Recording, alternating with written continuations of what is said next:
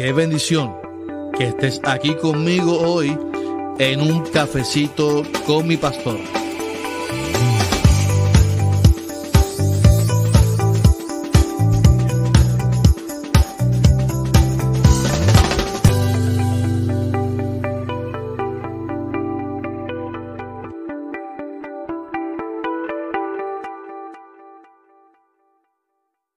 Bendiciones, bendiciones a todos en esta mañana del Señor. Aleluya. Qué, bueno que estamos aquí en el cafecito con mi pastor, aquí con el pastor Carlos Armando, eh, pastor de Iglesia Evangélica Unida de Caguas, nuestra iglesia. Una gran familia y estamos aquí contentos porque estamos nuevamente, eh, como todos los miércoles a las 8 de la mañana, en el cafecito con mi pastor. Así que buen provecho a todos en esta, eh, en su primer shot del café, este es mi tercero. Así que vamos a comenzar. El chiste de Mongo, yo tengo una retragida, una retragida de chistes para compartir con ustedes. Oye, no hay, nada, mejor, Dios te bendiga, Ruca. No hay nada mejor que, que, uno comenzar eh, con, una, con, una, buena actitud este día. No hay nada mejor que comenzar con un, buen sentido del humor. Y sobre todo agradecido porque, bueno, ya yo fui para el gimnasio, ya hice mis ejercicios del día, ya desayuné. Y estamos listos para, para, para el chiste de la mañana. ¿Usted está listo? Bueno, vamos, vamos a comenzar. E, este chiste tiene que. No, es que este, es algo insólito. Yo no sé por qué la gente me envía estos chistes. No sé por qué la gente me envía estos chistes. Bueno, dice: le preguntan a la señora Jesusa. Le pregunta: Jesusa, ¿qué usted opina de la gelatina? ¿Cuál es su.? Y ella le dice: Bueno, en realidad, yo no sé qué decir, porque en mi escuela me enseñaron y conocí la Y y la latina, pero nunca conocí la gelatina. Conocí la gelatina. Dios te bendiga, Sonia.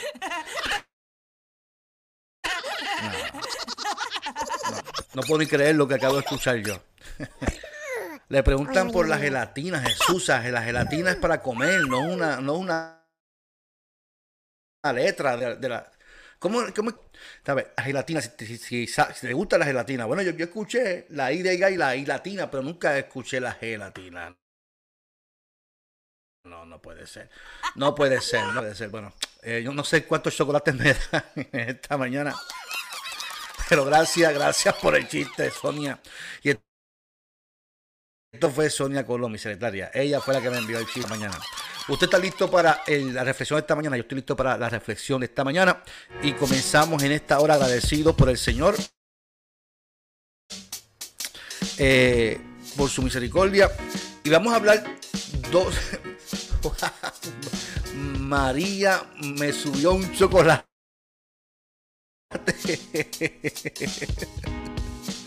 María Torre me, dio siete chocolates. Dios te bendiga. Sonia, te reíste, Sonia. Este, esto me lo, envió Sonia me envió un listado. bueno, mis amores, vamos, vamos a comenzar esta mañana con la reflexión de esta hora. Y voy a hablar dos miércoles corridos. Pocas veces nosotros hablamos del carácter. Y muchas veces la iglesia eh, lo que promueve es que la gente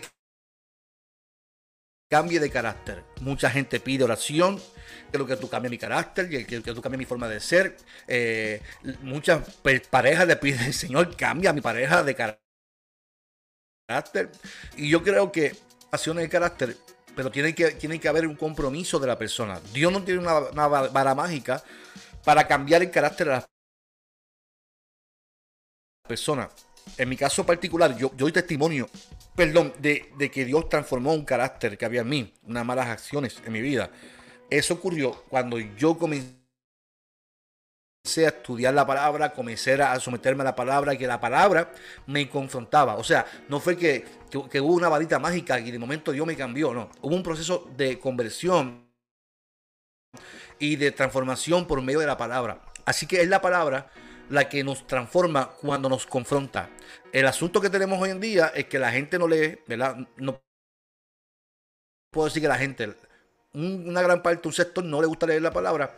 Por ende, ese proceso de transformación no se da porque lo que nos gusta solamente es cantar, adorar y levantar las manos y, y, nos vamos de iglesia y no hacemos más nada. Las escuelas bíblicas no se llenan, no va la gente a la escuela bíblica. Entonces, ese proceso de, educación y transformación por medio del conocimiento no se da. Ahora bien, yo quiero, por medio de la Biblia, mostrarte, mostrarte eh, cuáles son ocho áreas que Dios quiere trabajar con nosotros. Voy a trabajar cuatro hoy y cuatro el próximo miércoles. Así que eh, igual voy a utilizar como texto base eh, segundo de Pedro, capítulo 1, del 5 al 8. Y dice, por esto mismo,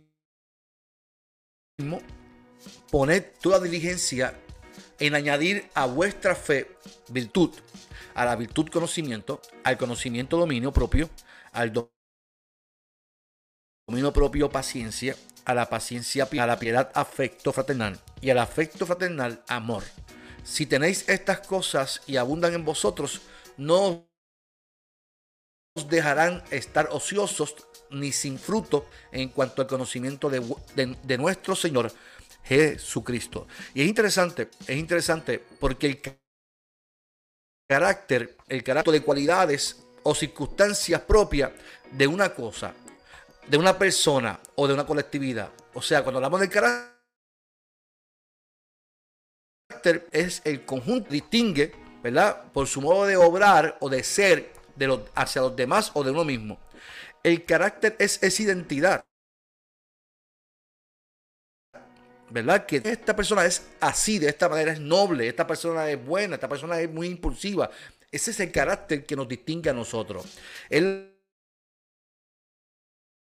personalidad, es, nuestra identificación, que, que, se nos fue construida, ¿sí? Se nos construye un carácter. Por lo que observamos de nuestros padres, de nuestros abuelos, o de alguien que usted identificó que, puede ser un role player, una persona que, es un modelo a seguir, y que usted dice, yo quiero eh, de un ser querido, o simplemente heredaste un carácter heredaste esa, ese tipo de comportamiento que tú dices, yo, quiero entregárselo a cuestión de técnicas externas, fíjese, sino de realidades internas, algo que está dentro de nosotros. Hay un texto bíblico que me gusta mucho que dice que de la abundancia del que expresa la, la boca, o sea, nosotros expresamos o damos a florecer al exterior lo que tenemos dentro de nuestra vida. Tiene que ver con lo interno, tiene que ver con nuestras emociones, tiene que ver con lo que se nos incluyó, se nos construyó en nuestro comportamiento en nuestra formalidad, nuestra formación de vida, ese carácter es, es, es, eso que está dentro de nosotros. Pedro enumera ocho cualidades de vida y de cristiano que forman ese carácter. Pero antes de ir de, una a una, al leer estos versículos se nos hace difícil entender o poder realizar cada una de estas cualidades que Pedro representa su Biblia, en su libro, porque nosotros no pensamos en esto. Muchas veces pensamos en el, otro. Yo quiero que cambies a esta persona. Ay, Señor, si tú cambiarías a fulano o fulana. Y muchas veces, yo quiero decirte, mi amado, mi amada, que nosotros no, no, nos proyectamos estamos en las demás personas. Pero muchas veces cuando usted quiere que alguien cambie, mayormente nos estamos proyectando nosotros en esa otra persona. Posiblemente seamos nosotros los que necesitamos información de vida para que nuestras relaciones con los demás mejoren. Posiblemente somos nosotros los que necesitemos una transformación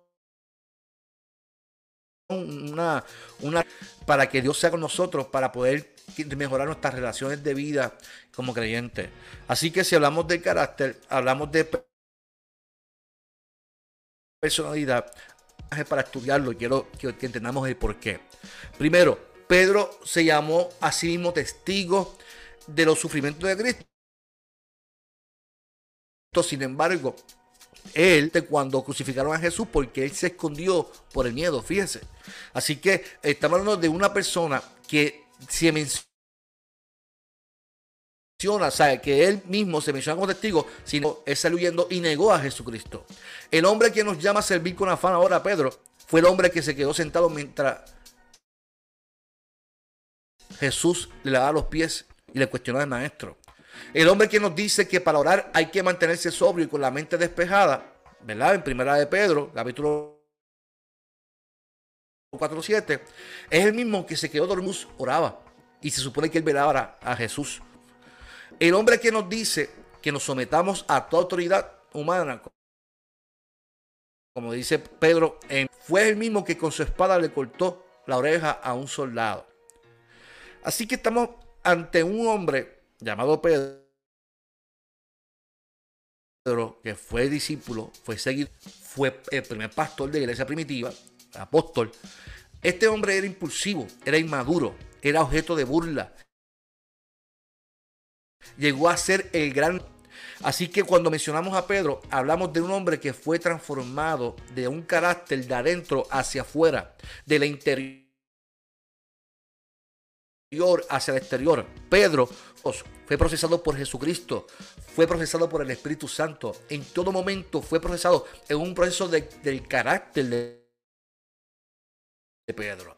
Así que Pedro, cuando leemos sus cartas, vemos a un hombre que fue procesado por Dios para que su carácter fuera transformado y fuera de bienestar. Los evangelios dejan distintas impresiones acerca de Pedro. La primera es que a veces era un personaje impulsivo, como a veces, no sé, yo lo veo hasta, cómico a veces. A veces decía, era impulsivo hablando, decía, decía algo a Jesús por impulsividad, y era correcto lo que decía, pero luego decía lo, contrario, y Jesús le tenía que decir, alejate de mí, Satanás. Así que hablamos de un hombre que fue procesado. Pedro era un líder que tuvo que ser procesado y para que un líder sea un, un líder efectivo, tenemos que ser entonces procesado en nuestro carácter. Así que observemos entonces, observemos entonces eh, eh, lo que nos invita Pedro en cuanto al carácter. Hablamos del carácter que tiene que ver con nuestras acciones. Y yo, yo hablaba el domingo sobre eh, eh, el aprendizaje. Yo creo que hoy día, desde niños, queremos medicar a los que son bien inquietos, son bien hiperactivos, le damos Ritalin, le damos medicamentos para crear niños, los medicamentos a niñez. Pedro enumera ocho virtudes para que desde niños nosotros podamos formar a nuestros niños y entenderlos como son. Y que sea eh, donde formemos desde nuestros niños hacia ahora adultos, porque Pedro en su adultez tuvo que pasar un proceso de, metanoia, de, cambio de mente. Pedro tiene que trabajar para que su carácter sea transformado desde adentro, de lo más profundo de adentro. El primer elemento, dice Pedro, es la fe. Y la fianza es la certeza, la seguridad. Y este tipo de sensación, de convicción, que el cristiano la trabaja desde adentro. La fe eh, es algo que uno en sus procesos de vida, en su creencia, en, reconocer que Dios está ahí, aunque no lo veamos, y, la esperanza de ver resultados en nuestras vidas, obviamente ni lo veamos en el momento ni mañana, y, aprender a esperar en el proceso de Dios. ¿Qué acontecimientos estás viviendo que hacen que tu fe madure? Yo estoy seguro que lo que me están viendo en este momento si hacen una introspección, una introspección hacia atrás, se dan cuenta de que eran ayer. Yo puedo, puedo decir que yo no soy el mismo que fui cuando comencé a pastorear a mis 28 años. He pasado muchos, muchos errores, muchos fracasos, he pasado muchas cosas, me ayudan a creer más en el Señor, a confiar más en el Señor, a saber que aunque yo no tenga el control de las cosas, sé que se van a realizar porque Dios el control en sus manos. Así que la fe nos invita a pasar procesos para que nuestro carácter sea transformado. El segundo dice Pedro, que la virtud es parte de la transformación de nuestro carácter. La virtud pudiera referirse a la buena conducta, fíjense, pero nosotros somos seres humanos que tenemos muchos defectos.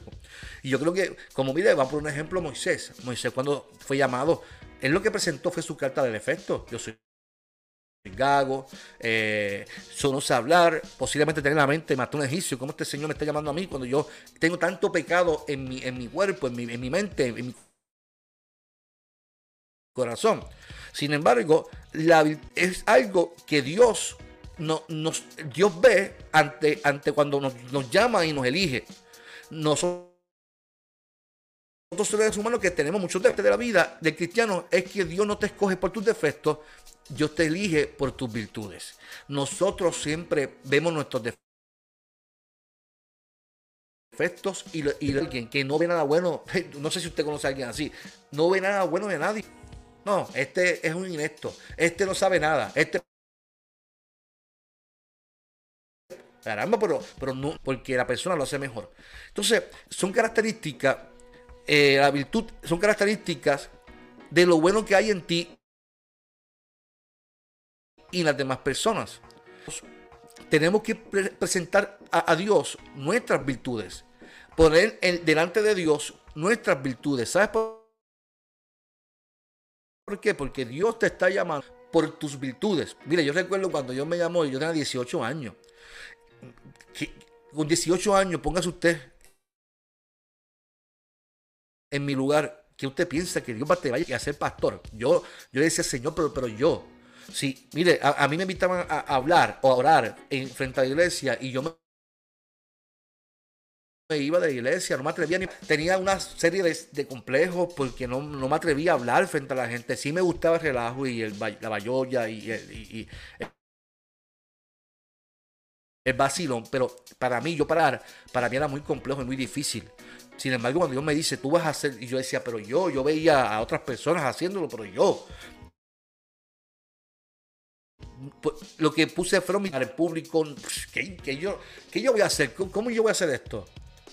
Sin embargo, Dios vio en mí algo que yo no estaba viendo. Yo no estaba viendo. Que solamente lo veía Dios y lo veía mi mamá. O sea, para que ustedes entiendan, las virtudes no todo el mundo las va a ver. La gente sí va a ver tus defectos. Las virtudes las ve Dios y tus seres queridos. Tú tienes que poner en las manos de Dios esas virtudes para que tú puedas ser instrumento de bendición y que tu carácter pueda ser transformado y que la gente pueda ver en ti entonces lo que Dios está viendo en ti, para que Dios vea, la gente vea las virtudes que Dios depositó en ti, el, llamado que Dios ha sembrado en ti. El tercer elemento eh, para que nuestro carácter sea transformado es el entendimiento. Cimiento, mi amado. ¿Quién mejor que Pedro que caminó con Jesús, que aún con sus defectos y ese conocimiento que tuvo con Jesús le ayudó? Fue. Fíjese que Pedro, a pesar de ya ser, ser apóstol, mire, vamos a comenzar, vamos, vamos, para, que tengamos entendimiento. Mire, cuando Pedro comienza su conocimiento era la base que Jesús había dejado, pero él todavía tenía arraigada su fe judía. Así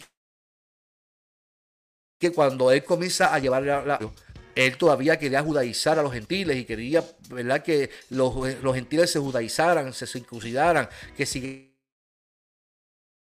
eran los ritos de la ley judía. En, el capítulo de, 10 de Hechos, que tuvo, tuvo la revelación con, con Dios, que yo le hice por medio de una visión que mata y coma unos animales y Pedro le dice, porque eso estoy impuro, y yo le dice, no llames impuro a lo que yo he santificado. O sea, Pedro en su proceso, de, aún siendo pastor, siendo, siendo un líder, tuvo que pasar un proceso de conocimiento. Por eso cuando Pedro fue, fue con la gente de Cornelio, el primer mensaje, ahora entiendo, ¿verdad? Ahora entiendo que para Dios no hay asesión de personas, que todos somos iguales para Dios. O sea, el entendimiento de metanoia, de cambio de mente, de transformación, nos ayuda a poder ser transformado nuestro carácter. Nuestro carácter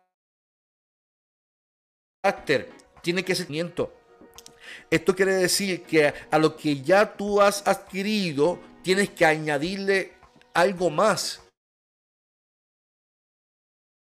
No te puedes quedar en el conocimiento que ya tuviste. Tú tienes que llevar tu conocimiento y tu mente a otras experiencias con Dios. O sea, las experiencias que tuviste, buenas, pero Dios quiere que tú tengas nuevas experiencias de entendimiento y conocimiento. Por eso Pablo dice en Romanos 12, no os conforméis a este siglo, formaos por medio de la renovación de vuestro conocimiento, de vuestra mente. Mire, cuando uno se pone la mano a poner su mente y su conocimiento y entendimiento en la mano del Señor, tenemos que leer la palabra del Señor. Tenemos que someternos a la palabra del. Señor. Yo no puedo decir, y yo no puedo criticar la música porque a mí me encanta, me apasiona tocar y adorar al Señor. Me encanta lo que es la adoración. En la iglesia para mí es la primera carta de presentación. Una buena adoración, la gente no va a volver a tu iglesia. Así que la adoración para mí es importante. Pero más importante aún es en la profundidad teológica que se predique con cuánta profundidad teológica se habla desde de, ese altar. ¿Sabes por qué? Yo descubrí en mi, en mi juventud, cuando Dios me llamó, un poder que transforma la mente del ser humano. Yo no, yo no entendía la palabra del Señor, no tenía ningún conocimiento bíblico. Así que cuando cuando yo me llama a predicar, yo, yo era una persona impulsiva, era mal criado con mi familia, era muy, demasiado muy impulsivo, era muy volátil, era demasiado. Y, y sin embargo, comenzó a haber un cambio en mi persona. En mi persona. Lo comenzaron a ver, a ver en el transcurso sin yo tener que forzar, forzar nada. Todo yo decidí someterme a la palabra, comenzar a estudiar en mi casa, compré comentarios bíblicos y todos los días tener un devocional diario, comencé a leer a entender, de pedir si no Y ese entendimiento, esa sabiduría de la palabra comenzó a transformar mi carácter y sin darme cuenta la gente empezó a decir, caramba, yo veo a Carlos distinto. Carlos tiene algo que tengo algo distinto. Es que me estaba sometiendo a un proceso de educación, de transformación, de metanoia, que Dios cambió mi carácter en un proceso mismo. Busqué porque entendí el llamado de Dios. ¿Qué te quiero decir en esta mañana, mi amado? Que nosotros tenemos que aprender a estudiar espacios para cultivar el entendimiento y conocimiento de la palabra. Cuando haya estudio bíblico en tu iglesia, haya estudio bíblico de tu iglesia. Cuando haya eh, procesos de educación y capacitación, capacítese para que su carácter sea transformado para la, gloria del Señor. Y por último hoy, el número 4, el número 4, por, último, el de hoy, es que una de las cosas que más el cristiano debe de trabajar o cultivar, según Pedro en el, capítulo que leí, es el dominio propio el dominio propio. Y este elemento para mí muy importante, ya que, que es el que me lleva a la reflexión antes de tomar cualquier decisión en mi vida. Cada vez que usted va a tomar una decisión, debe de ser fundamentada en su dominio propio. Fíjese, fíjese, eh, a mí me encanta porque que la gente pide oración a Dios, tome decisiones que le corresponden al ser humano. Yo quiero, Señor, que tú me sanes el corazón y me ayudes a perdonar a tal persona. Pero es que Dios te va a decir, pero la, la, yo quiero que tú me sanes del corazón, porque tengo un problema del corazón, pero es que la decisión es tuya, tú tienes que alimentarte mejor. Ay, yo quiero que tú, la decisión es tuya, tú tienes que tomar buenas decisiones con tu pareja. O sea, constantemente en nuestra vida tenemos nosotros la responsabilidad con nuestro dominio tomar buenas decisiones. Mucha gente dice, es que no puedo dejar de hacer esto. Mucha gente dice, es que no puedo dejar de hacer lo otro. Entonces, con esta declaración, tu Santo no tiene poder para trabajar con nuestro carácter. Cuando decimos que no podemos dejar de hacer algo, estamos diciendo que el Espíritu Santo no tiene poder en nosotros, que tú no tienes dominio propio. Sin embargo, la Biblia establece en 2 Timoteo, porque no nos ha dado Dios espíritu de día, sino de poder de amor y dominio propio. Yo creo que yo le puedo pedir a Dios sabiduría, porque posiblemente no la tenga. Le puedo pedir a Dios entendimiento. Le puedo pedir a Dios eh, paz. Le puedo pedir a Dios muchas cosas. Pero el dominio propio ya Él no nos dio. Dice, porque no nos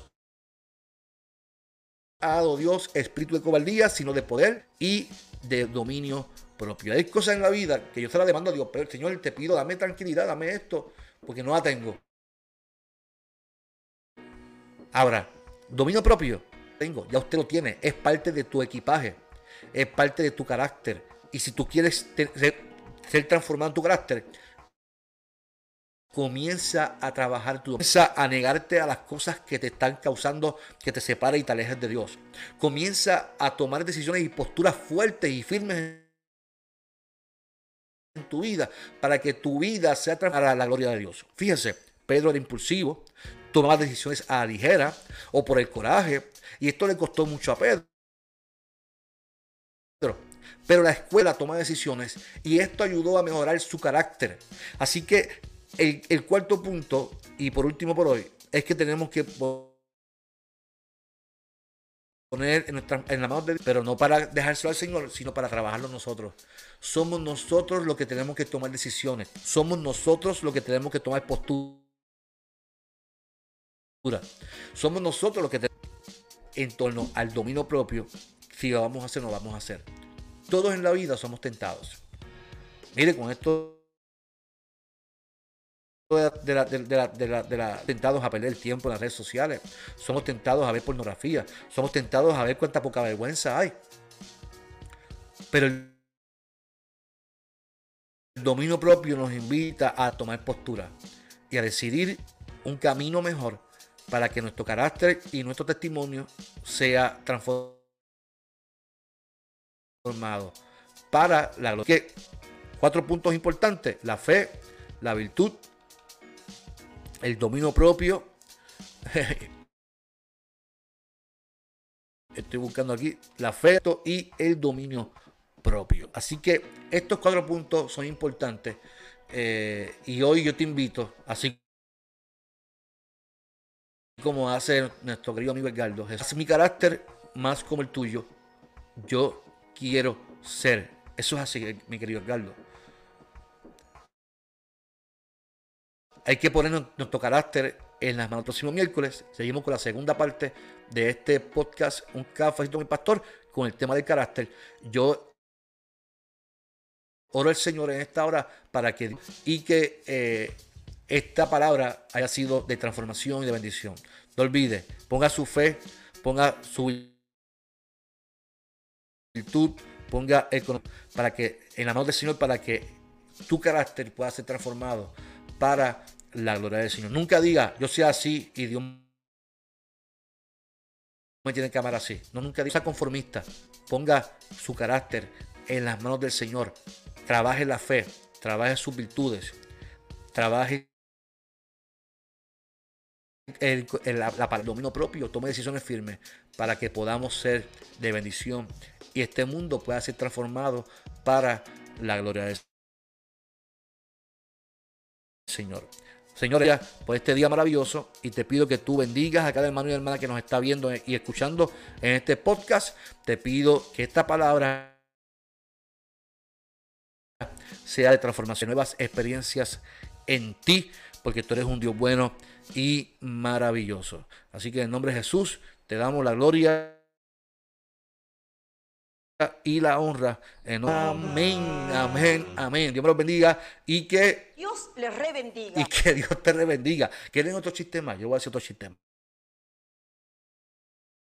Vamos a decir un sistema. Gracias, gracias María y gracias Edwin. Este, un abrazo, hermano.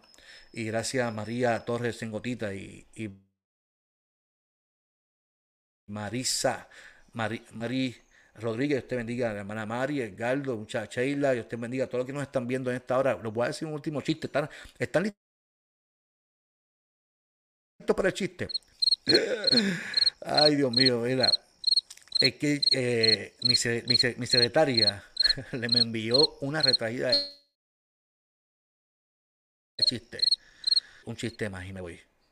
Este chiste, ay, no, este es fuerte. No, yo no puedo decir esto.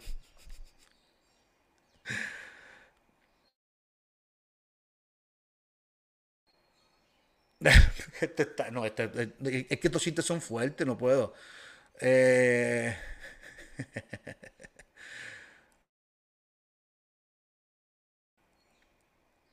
ya dije el primero, lo voy a decir para que, para, para que no escucharon. El primero que dije esta mañana es, ¿qué opina usted sobre la gelatina? Le preguntan a, a Jesús.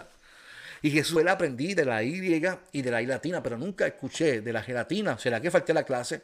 ¿Será que falté la clase? Así que... pues así no se puede. Bueno, vamos para el último. vamos para el último, para el último. Voy a decir este. Eh, eh, señorita Josefa, en cuatro. Señora Josefa, le corto su pizza en cuatro o en ocho. En cuatro nomás, no creo más ocho pedazos. No, hay que decir, es la misma pizza, es la misma pizza. Se, se cortó en cuatro pedazos. O en ocho. En... No. Así no se puede, así no se puede. Yo creo que yo no voy a decir más chistes porque es que la gente. No. no. Yo no voy a decir más chistes en, este, en esta sección. Porque es que, es que no entiendo por qué la, gente no entiende que son es los